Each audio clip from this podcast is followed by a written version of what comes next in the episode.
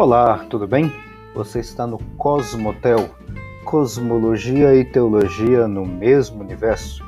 Seja muito bem-vindo.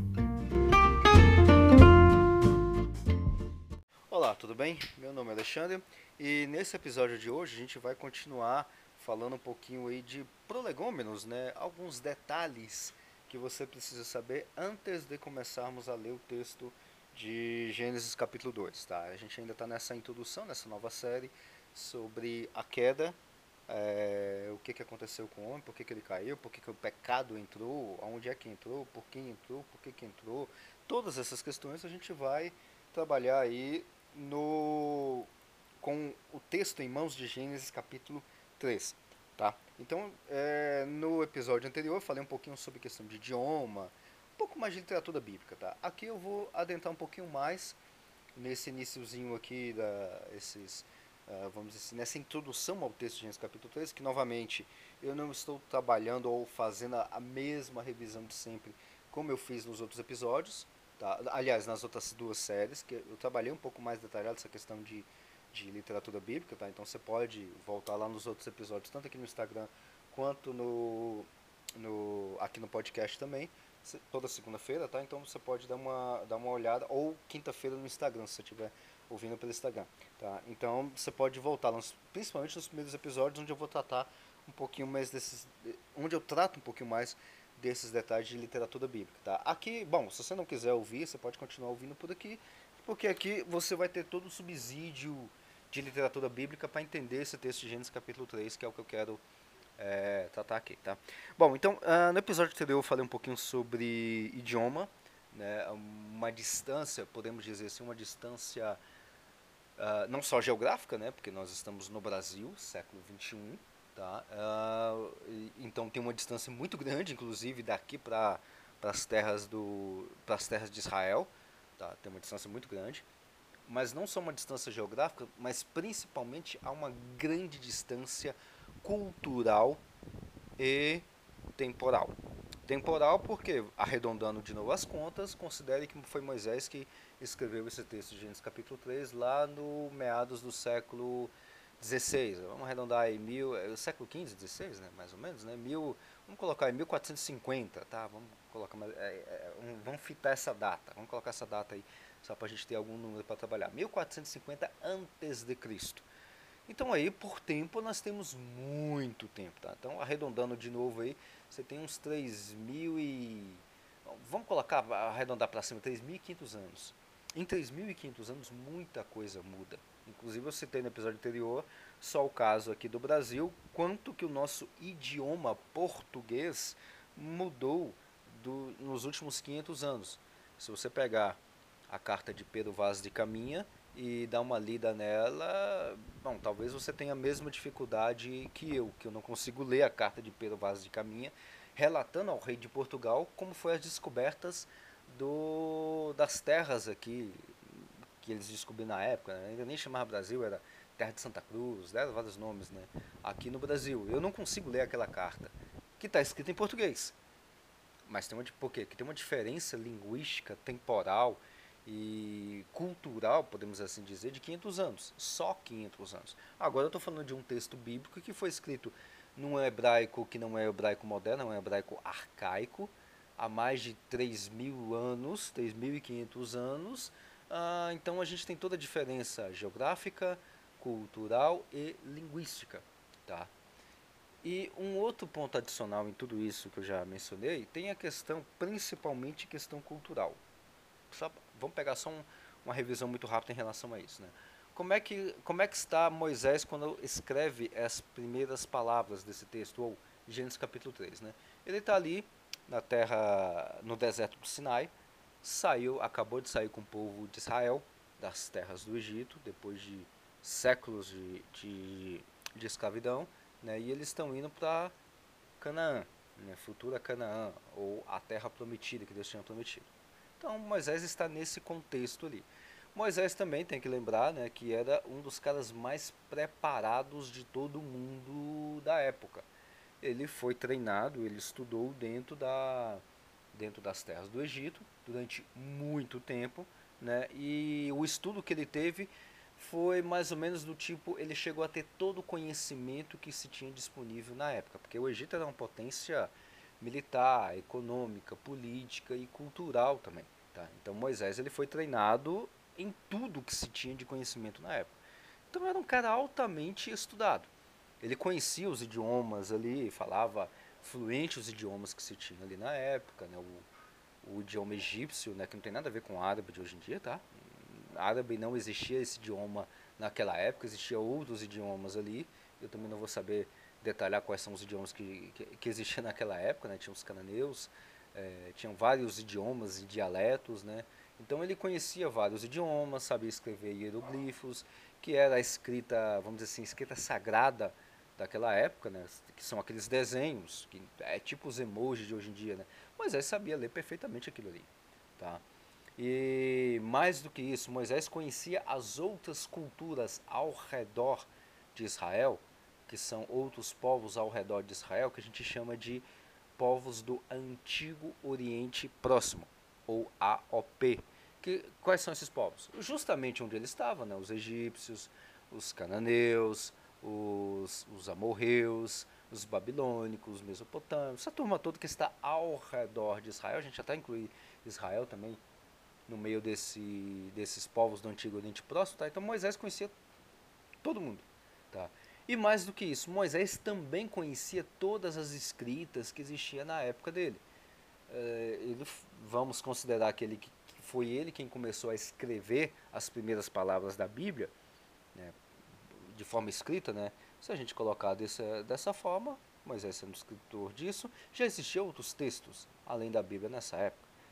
Que outros textos, né? A gente tem diversos textos aí, como por exemplo, Épico de Gilgamesh, Atarrazes, são outros relatos, vamos dizer assim, que vai falar sobre a questão de criação do mundo por outros deuses, dilúvios, que não é só bíblico, mas outros dilúvios, é, narrativas é, diluvianas de outras épocas e tudo mais que existia é, ao redor de Israel, né? Então Moisés conhecia tudo isso conhecia de ler, de estudar, tá? Então Moisés conhecia tudo isso?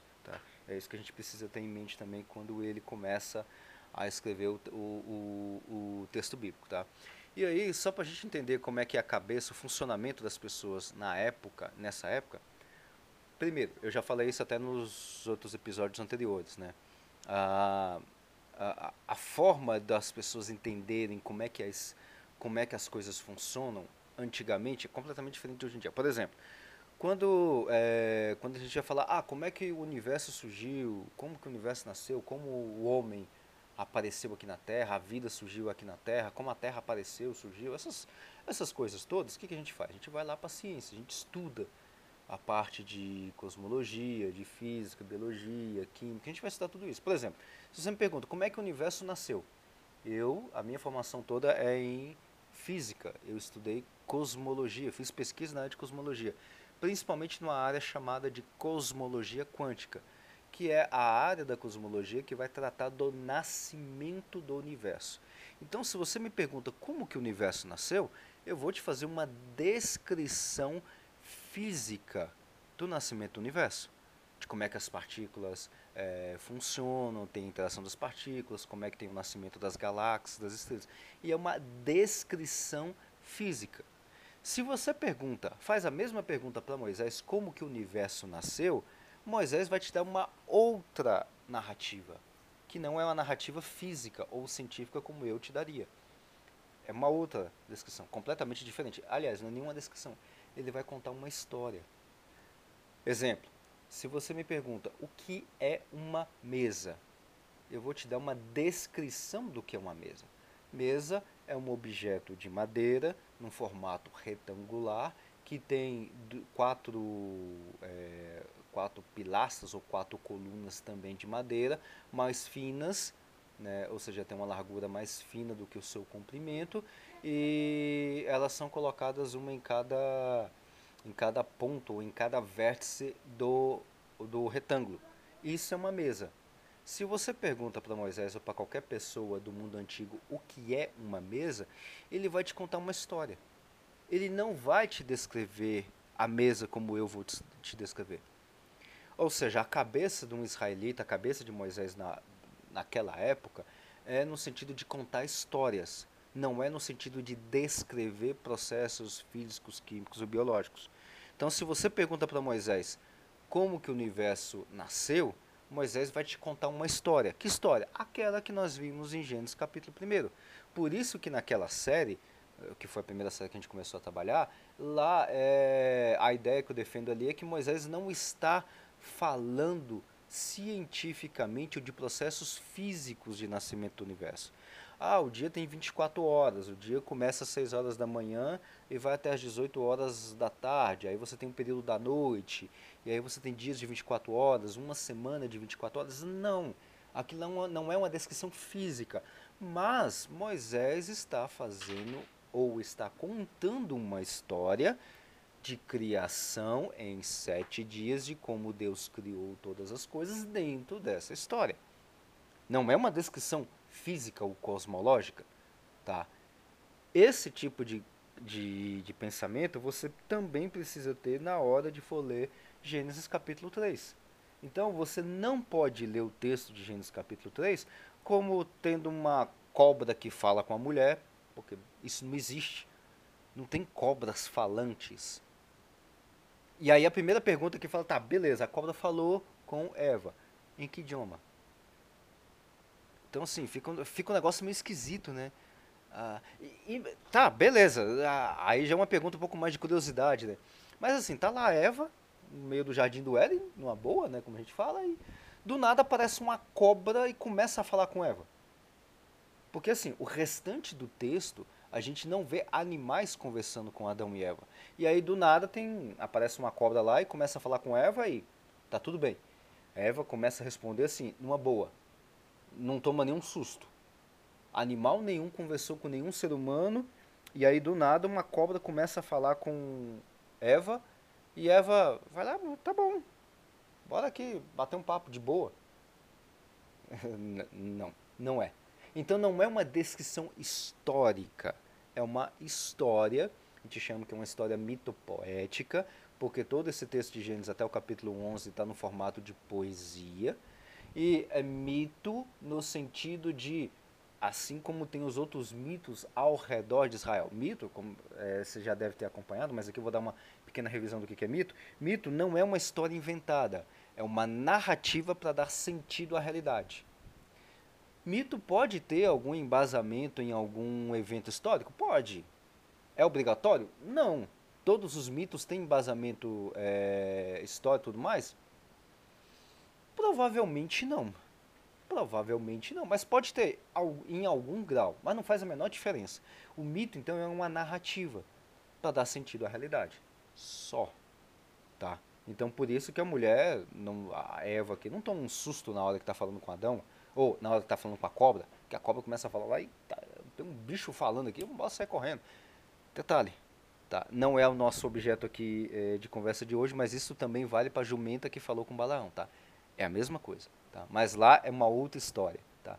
É uma outra narrativa. Vamos ficar só em Gênesis capítulo 3. Talvez, quem sabe um dia a gente pode até conversar um pouquinho sobre essa narrativa lá de, da, da jumenta, do anjo e de Balaão, tá? É óbvio que a jumenta não falou em hebraico, ou seja lá qual foi o idioma com Balaão, tá? Ali é uma outra história. Voltando então para Gênesis, então, então a gente tem que ter isso em mente, a questão da narrativa mitopoética. Tá? Aqui é uma história que está sendo contada da mesma forma como Moisés, o que é uma mesa? Ele não vai me fazer uma descrição física, sim uma contar uma história. Tá? Exatamente o que acontece aqui. Tá? Então, ah, para finalizar esse episódio, então, eu tô, ah, eu vou me basear no livro que vai estar na descrição aqui do episódio. Né? Eh, dentro desse, dessa série, eu vou falar muitas coisas desse livro. Tá? É claro que eu vou, o, o, foco não é o livro, sim o texto de Gênesis capítulo 3, mas eu vou pegar algumas, algumas coisas bastante interessantes desse livro que está na descrição do, do episódio que se chama A Evolução é a Queda, Implicações da Ciência Moderna para a Teologia Cristã, do James K. A. Smith e do William Cavanaugh. Tá? Que são, eles fizeram vários artigos, não eles, mas outras pessoas também. E, eles, e esses dois, o Smith e o Cavanu, eles juntaram esses artigos e montaram esse livro que está em português. Vai estar tá a descrição direitinho e tudo mais, o, o a editora, que é a Thomas Nelson Brasil, está em português e depois você pode é, ler esse livro. Eu vou pegar algumas coisas interessantes dele, tá?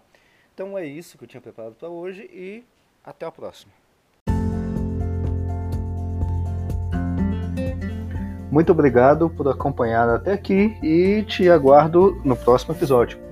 Até a próxima!